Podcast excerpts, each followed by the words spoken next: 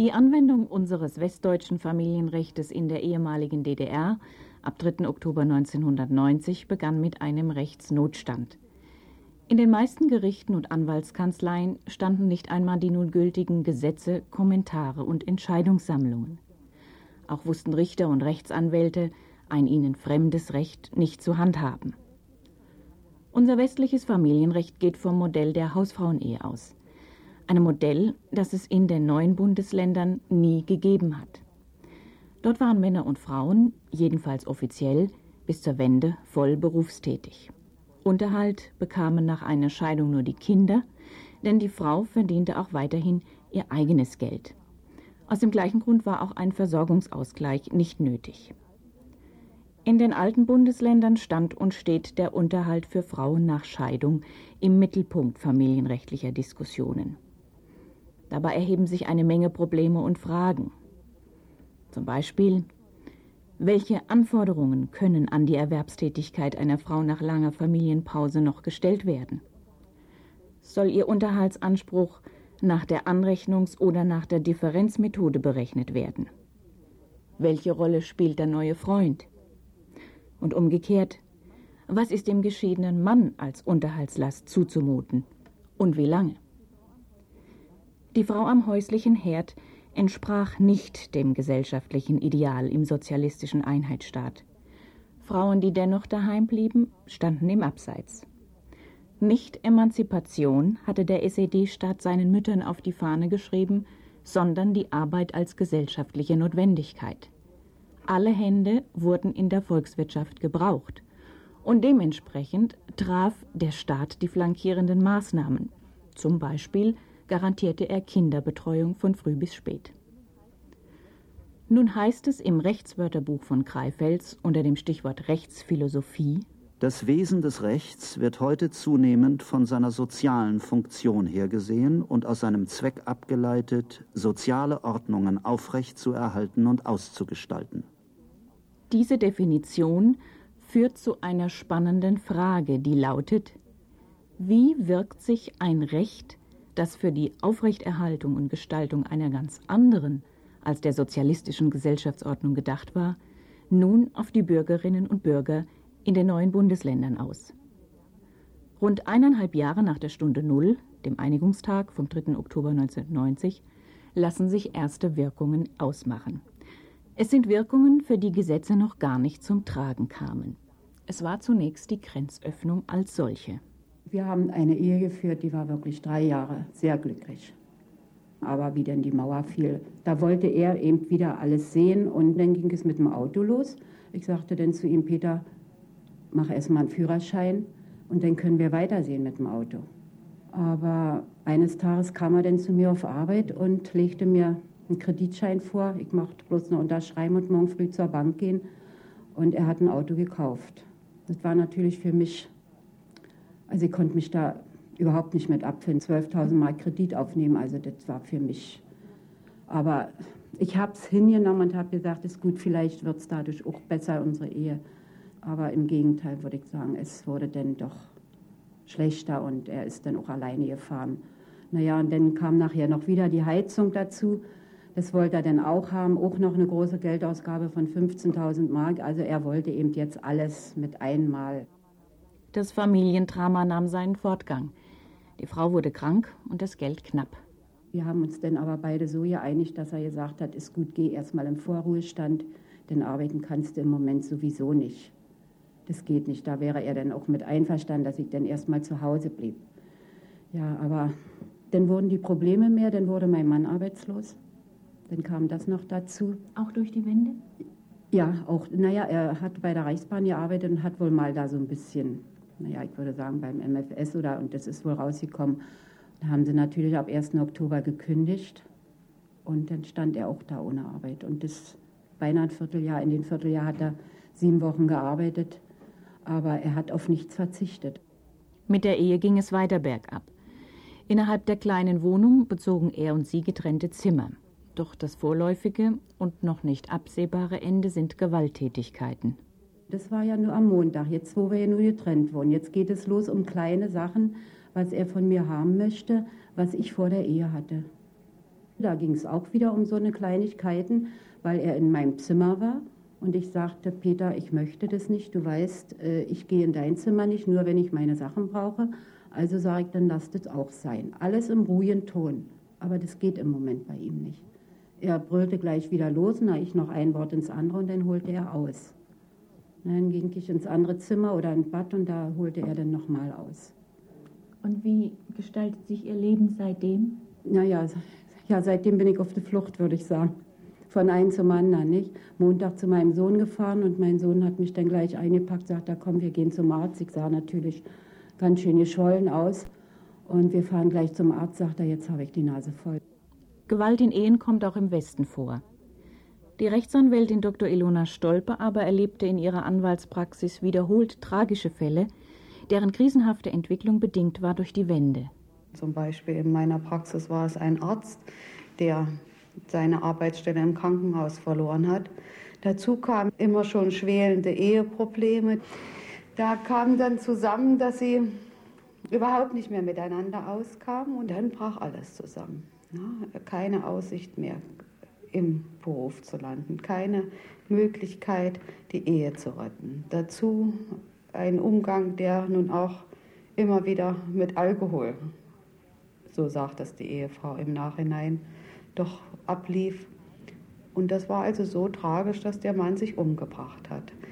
Es wäre bestimmt nicht passiert, weil er im Arbeitskollektiv früher irgendwo aufgefangen worden wäre. Ein Teil wäre erhalten geblieben. Ja? Natürlich sind das Fälle, die es auch in den alten Bundesländern immer wieder gibt, aber die wir aus der alten DDR-Zeit nicht kennen, dass so sehr viel zusammenbricht, wo teilweise eben bestimmte Bereiche nicht von demjenigen selbst verschuldet sind. Mit dem Zusammenbruch des sozialistischen Systems zerbrachen auch dessen Ordnungsmechanismen. Regeln, die bisher Ausgleich und Rechtsfrieden garantiert hatten, wurden außer Kraft gesetzt. Deshalb war es möglich, dass Väter plötzlich mit dem Fall der Mauer verschwinden konnten, obwohl sie ihren ehelichen oder nicht ehelichen Kindern zu Unterhalt verpflichtet waren und sind. Es gibt also immer wieder Leute, die einfach tatsächlich verschwinden. In der DDR konnte man früher nicht verschwinden. Es gab also eine zentrale Möglichkeit, auch immer die Wohnung wieder ausfindig zu machen und die, die Betriebe von Betrieb zu Betrieb ging die Akte mit. Also man hatte gar keine Möglichkeit, so richtig unterzutauchen. Aber jetzt hat man das und es gibt Leute, die das einfach machen. Warum die das machen, weiß ich nicht. Ich habe noch nicht mit einem gesprochen. Man hört nur aus der Seite der betroffenen Unterhaltsbedürftigen, dass sie eben glauben, irgendwo das große Leben nun genießen zu müssen oder dass es ihnen zu viel ist und die reisen einfach aus und versuchen unterzuschlüpfen. Das ist auch eine ganz große Zahl von Verpflichteten. Beim Unterhalt für die Kinder scheint formal und aus westlicher Sicht bereits alles bestens geregelt.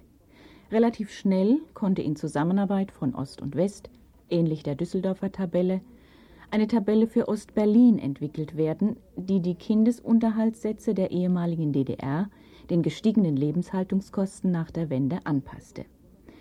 Diese Tabelle wurde grundsätzlich von allen fünf neuen Ländern übernommen.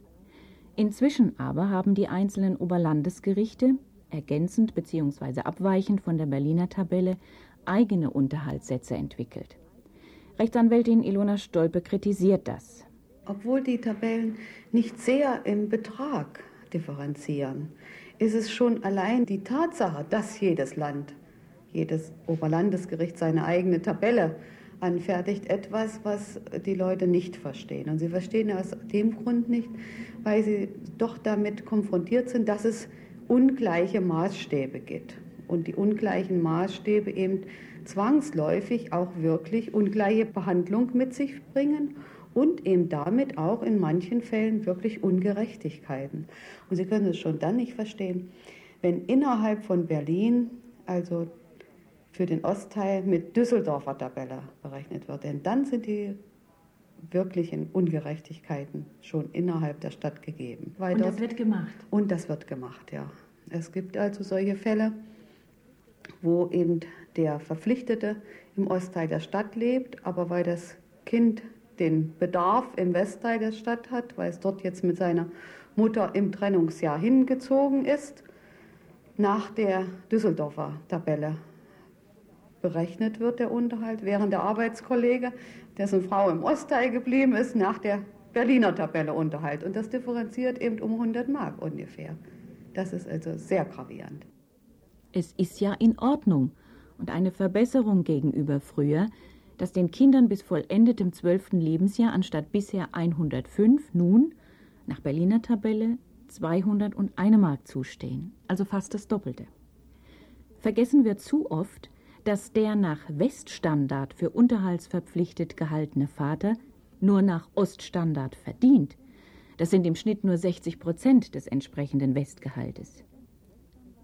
Je weiter weg Rechtsanwalt und Klientin vom Unterhaltsverpflichteten sind, desto weniger wissen sie von seiner Lebenssituation und desto absurder werden die Forderungen. Dazu die Schilderung eines Betroffenen. Meine Frau zog dann weg, ist nach der Grenzöffnung nach äh, Heilbronn gezogen. Mein Unterhalt ich regelmäßig gezahlt, per Dauerauftrag. Und was passierte dann? Und äh, habe nach der Wiedervereinigung gleich einen Monat später die Forderung auf äh, Erhöhung des Unterhalts bekommen von ihr, von einem Rechtsanwalt, der unverschämt schrieb und ausging von einem Gehalt hier im Osten, was utopisch ist, was fast 90 Prozent des Westgehalts gewesen wären und setzte dementsprechend auch meinen Unterhalt fest. Nach der Düsseldorfer Tabelle. Ich bin mit 1400 Mark nach Hause gegangen und er ging von 2200 paar zerquetschte aus. So, und da war ich natürlich schockiert, wie ein Rechtsanwalt überhaupt annehmen kann, dass wir so viel verdienen und dennoch die Frechheit hat, einfach danach die Alimente zu fordern. Und da bin ich doch ganz schön hier achten gerannt, weil das ja fast meine Existenz bedroht. Vorher hatte ich 125 Mark bezahlt und jetzt wollte er 425 Mark haben. Und dadurch hätte, hätte ich mir nichts mehr leisten können. Ich wäre arbeiten gegangen, für eine Stunde wieder nichts. War. Auch ansonsten steckt die Tücke in den Details, die der eine vom anderen nicht kennt. Ja, ich schickte den Rechtsanwalt die ausgefüllte Lohnbescheinigung. Da stand aber leider drauf, Bruttoverdienst laut Lohnsteuerkarte müsste angegeben werden. Aber da 1991 hier in der DDR noch keine Lohnsteuerkarten gab, konnte meine Lohnbuchhalterin das ohne ausfüllen. Als ich das zum Rechtsanwalt meiner geschiedenen Frau schickte, wurde dieses bemängelt, wieso dieses nicht ausgefüllt worden ist. Das kann ich auch nicht verstehen, dass der Rechtsanwalt da drüben das nicht wissen tut, dass hier 1991 noch keine Lohnsteuerkarten existierten. War. Um den Unterhalt für ihre Kinder mussten sich die Mütter in der ehemaligen DDR kaum kümmern. Er war entweder im Scheidungsurteil festgelegt oder außergerichtlich vereinbart, beziehungsweise in einer Tabelle landesweit festgeschrieben. Es gab keine Zu- oder Abschläge, denn wegen der relativ einheitlichen Lebensverhältnisse war das überflüssig. Der Staat in Gestalt der Jugendhilfe bzw. des Jugendamtes spielte in Unterhaltsfragen eine zentrale Rolle. Eine Mutter mit unterhaltsberechtigten Kindern berichtet über ihre Erfahrungen heute im Vergleich zu früher. Also heute ist es so, mein Mann hat normalerweise die Auflage, bis zum 5. des Monats muss er den Unterhalt überwiesen haben. Kommen tut er auf mein Konto immer so erst am 26. rum und letzten Monat zum Beispiel überhaupt nicht. Daraufhin hatte ich ihn dann angesprochen, jetzt wo er die Kinder geholt hat.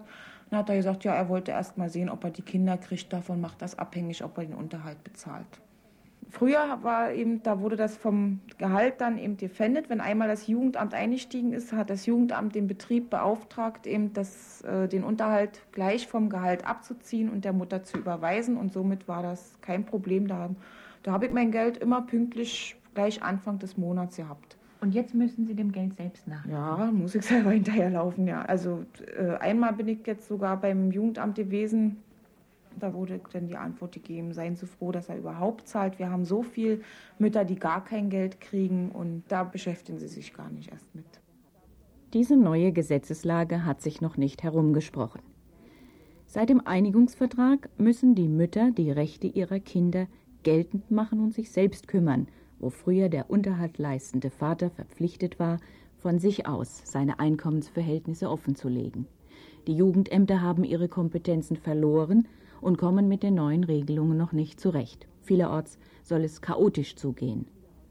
Nicht nur die Mütter und ihre unterhaltsberechtigten Kinder haben darunter zu leiden, sondern auch die unterhaltsverpflichteten und eigentlich zahlungswilligen Väter, wie die Rechtsanwältin Prof. Dr. Roswitha Svensson weiß.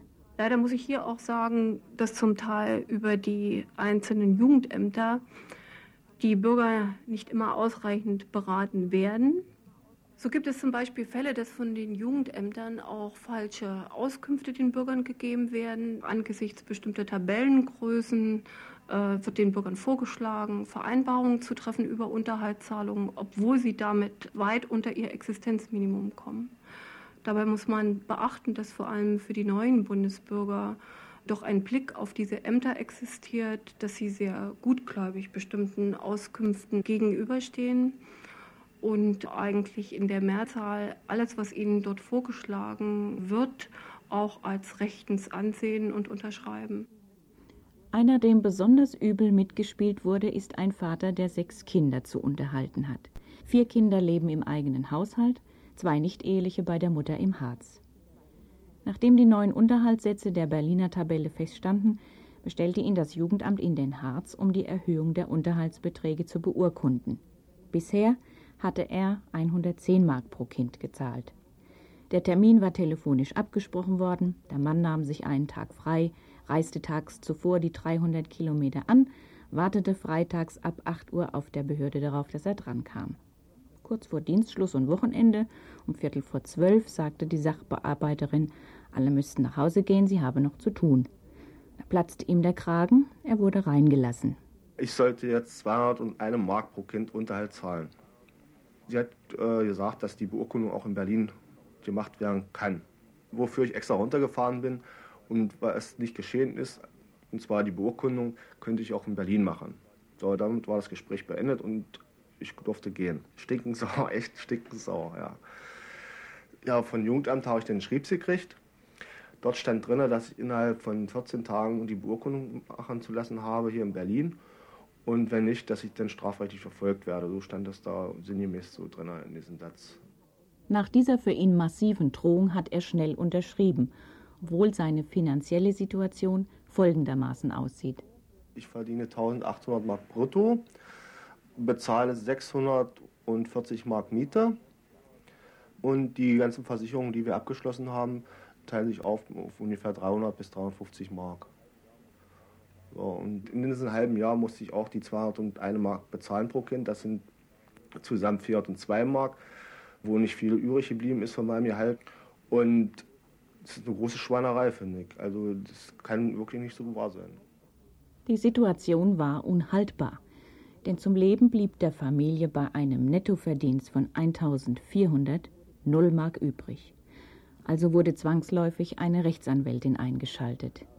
Rechtsanwältin hat gesagt, äh, naja, es wird sehr schwierig sein, weil die neue Beurkundung schon vorgenommen ist und eine Urkunde ist eine Urkunde und die ist nicht so leicht rückgängig zu machen.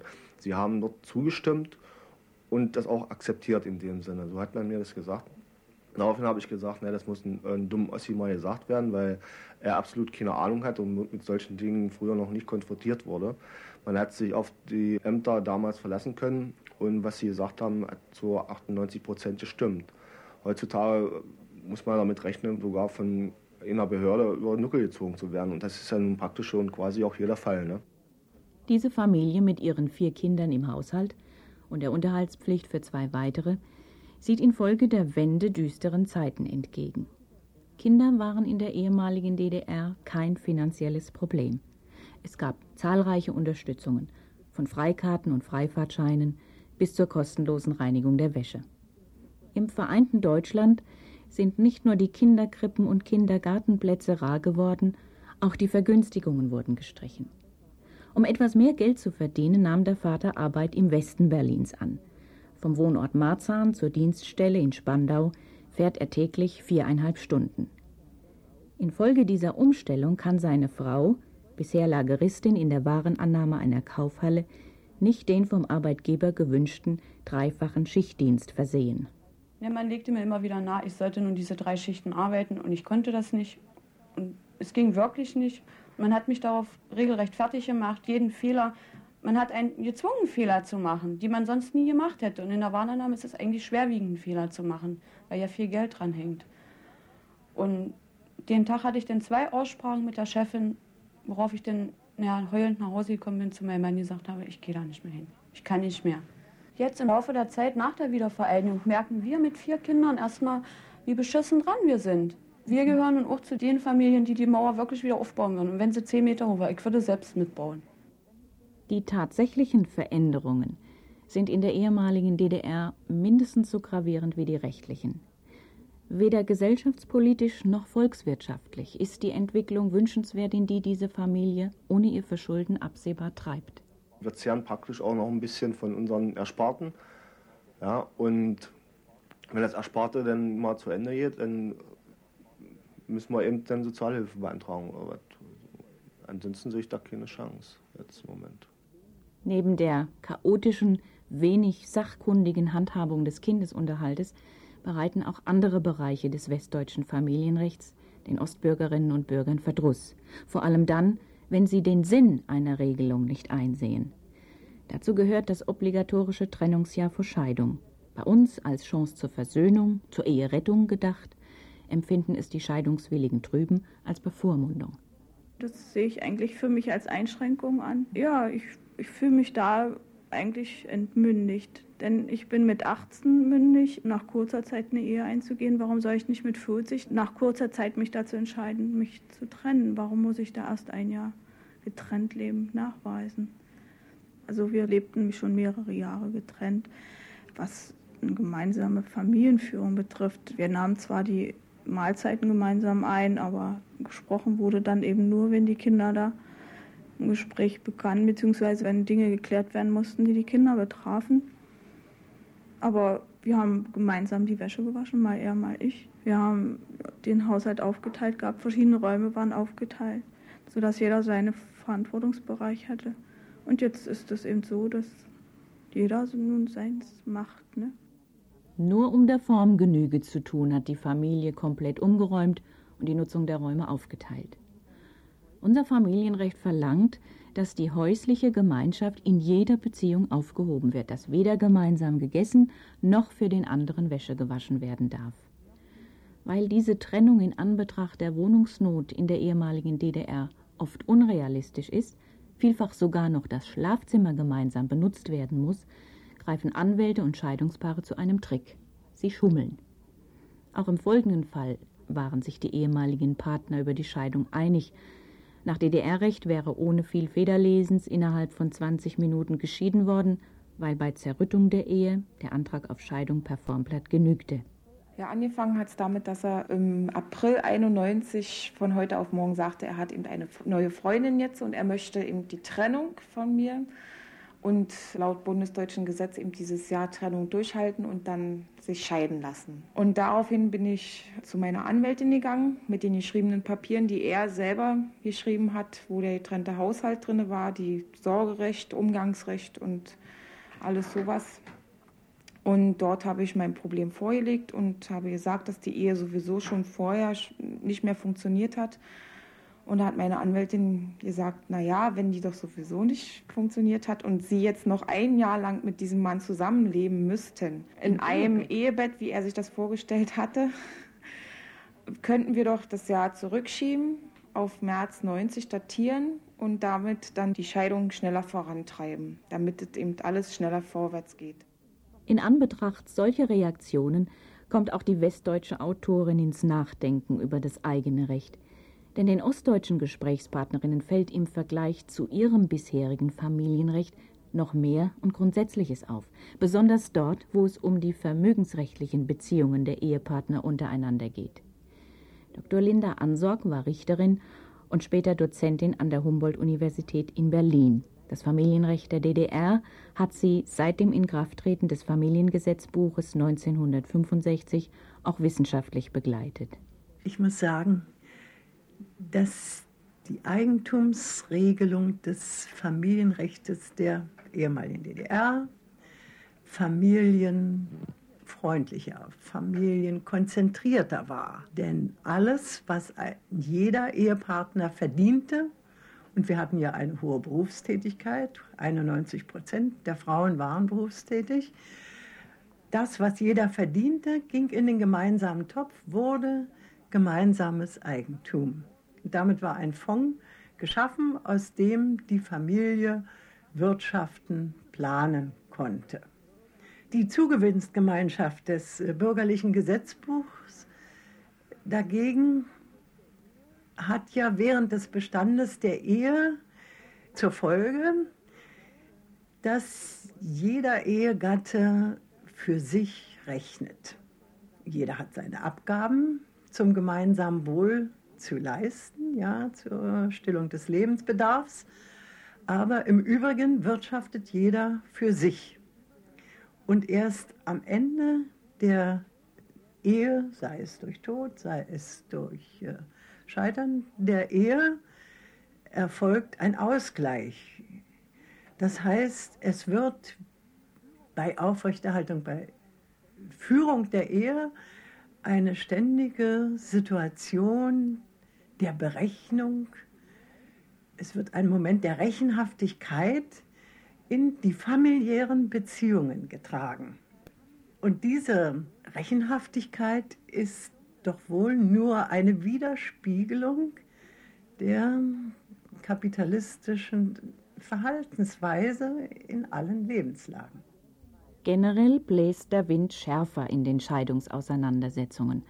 Für die Rechtsanwältin Roswitha Svensson macht sich das folgendermaßen bemerkbar. Diese verschärfte soziale Situation in den Bundesländern führt natürlich auch dazu, dass die Auseinandersetzung um das Vermögen, was in der Regel gar kein großes Vermögen ist, äh, sehr hart betrieben wird.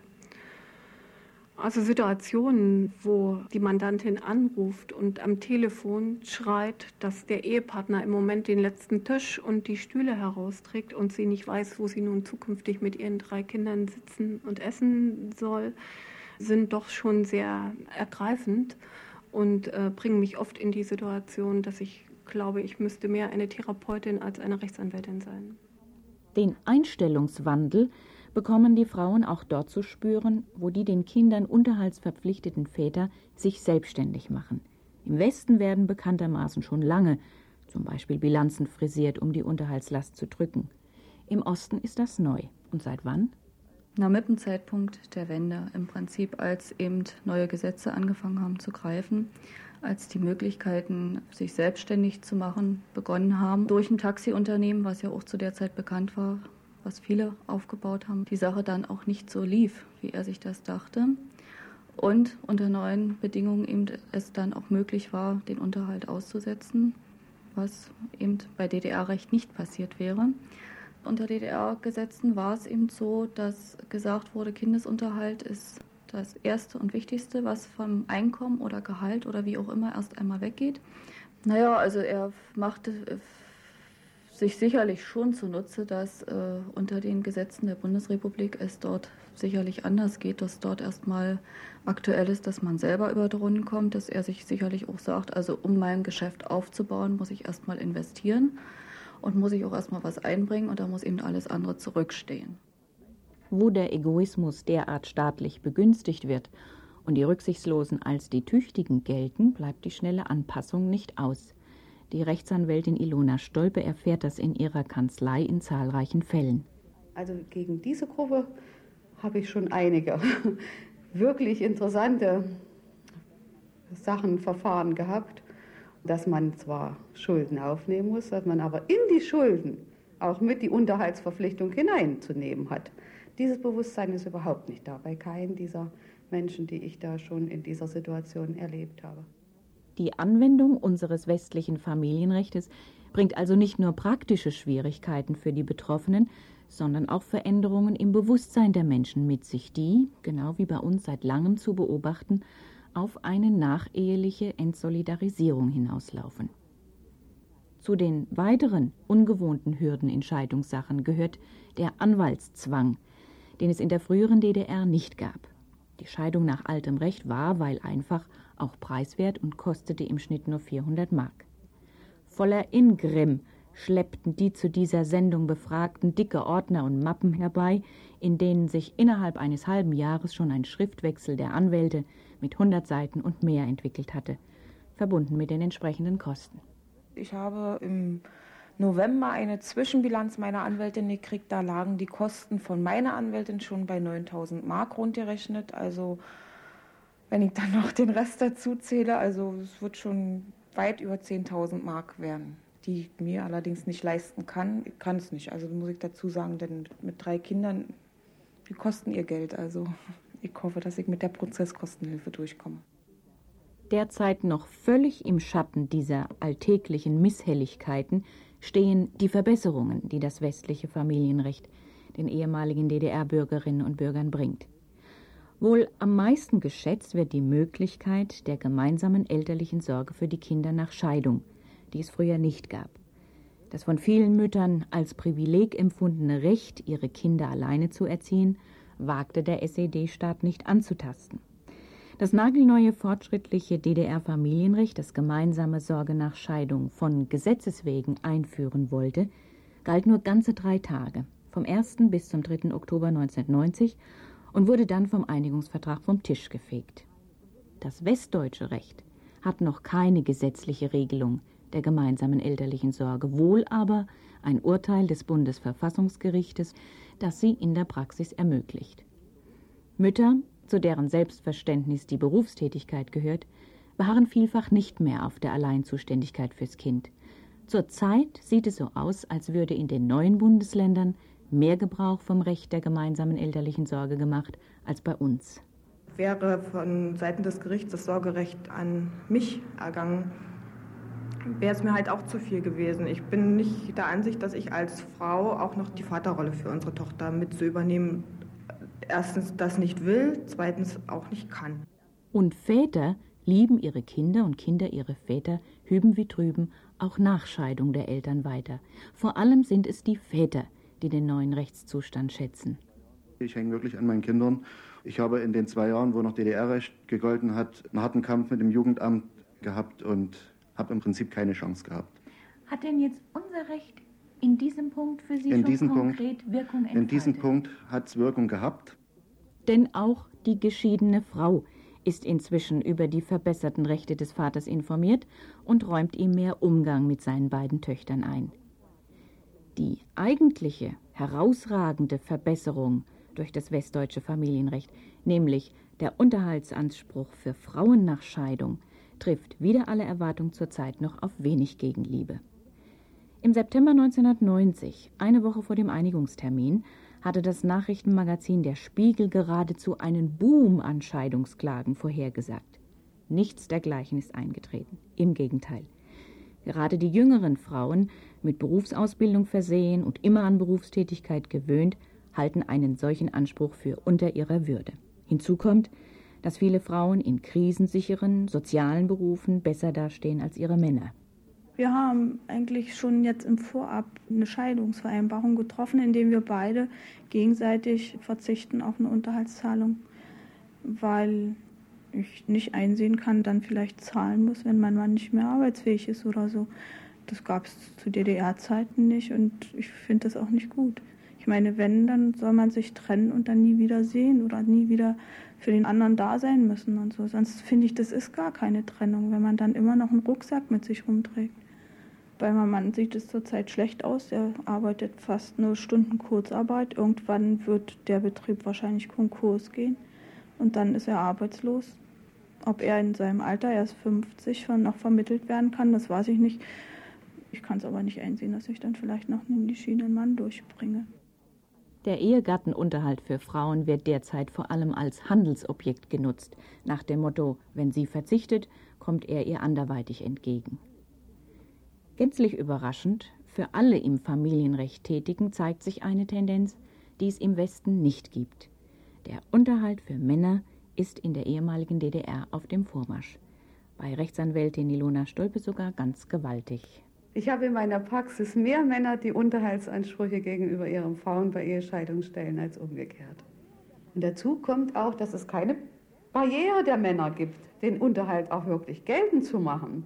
Das, was also noch immer eine Frage ist, wie ich mir sagen lasse, in den alten Bundesrepublik, äh, Bundesländern, dass es so etwas für einen Mann nicht gibt. Man macht es einfach nicht. Der Mann ist eben der Verdiener und diese Hemmschwelle gibt es in den neuen Bundesländern nicht.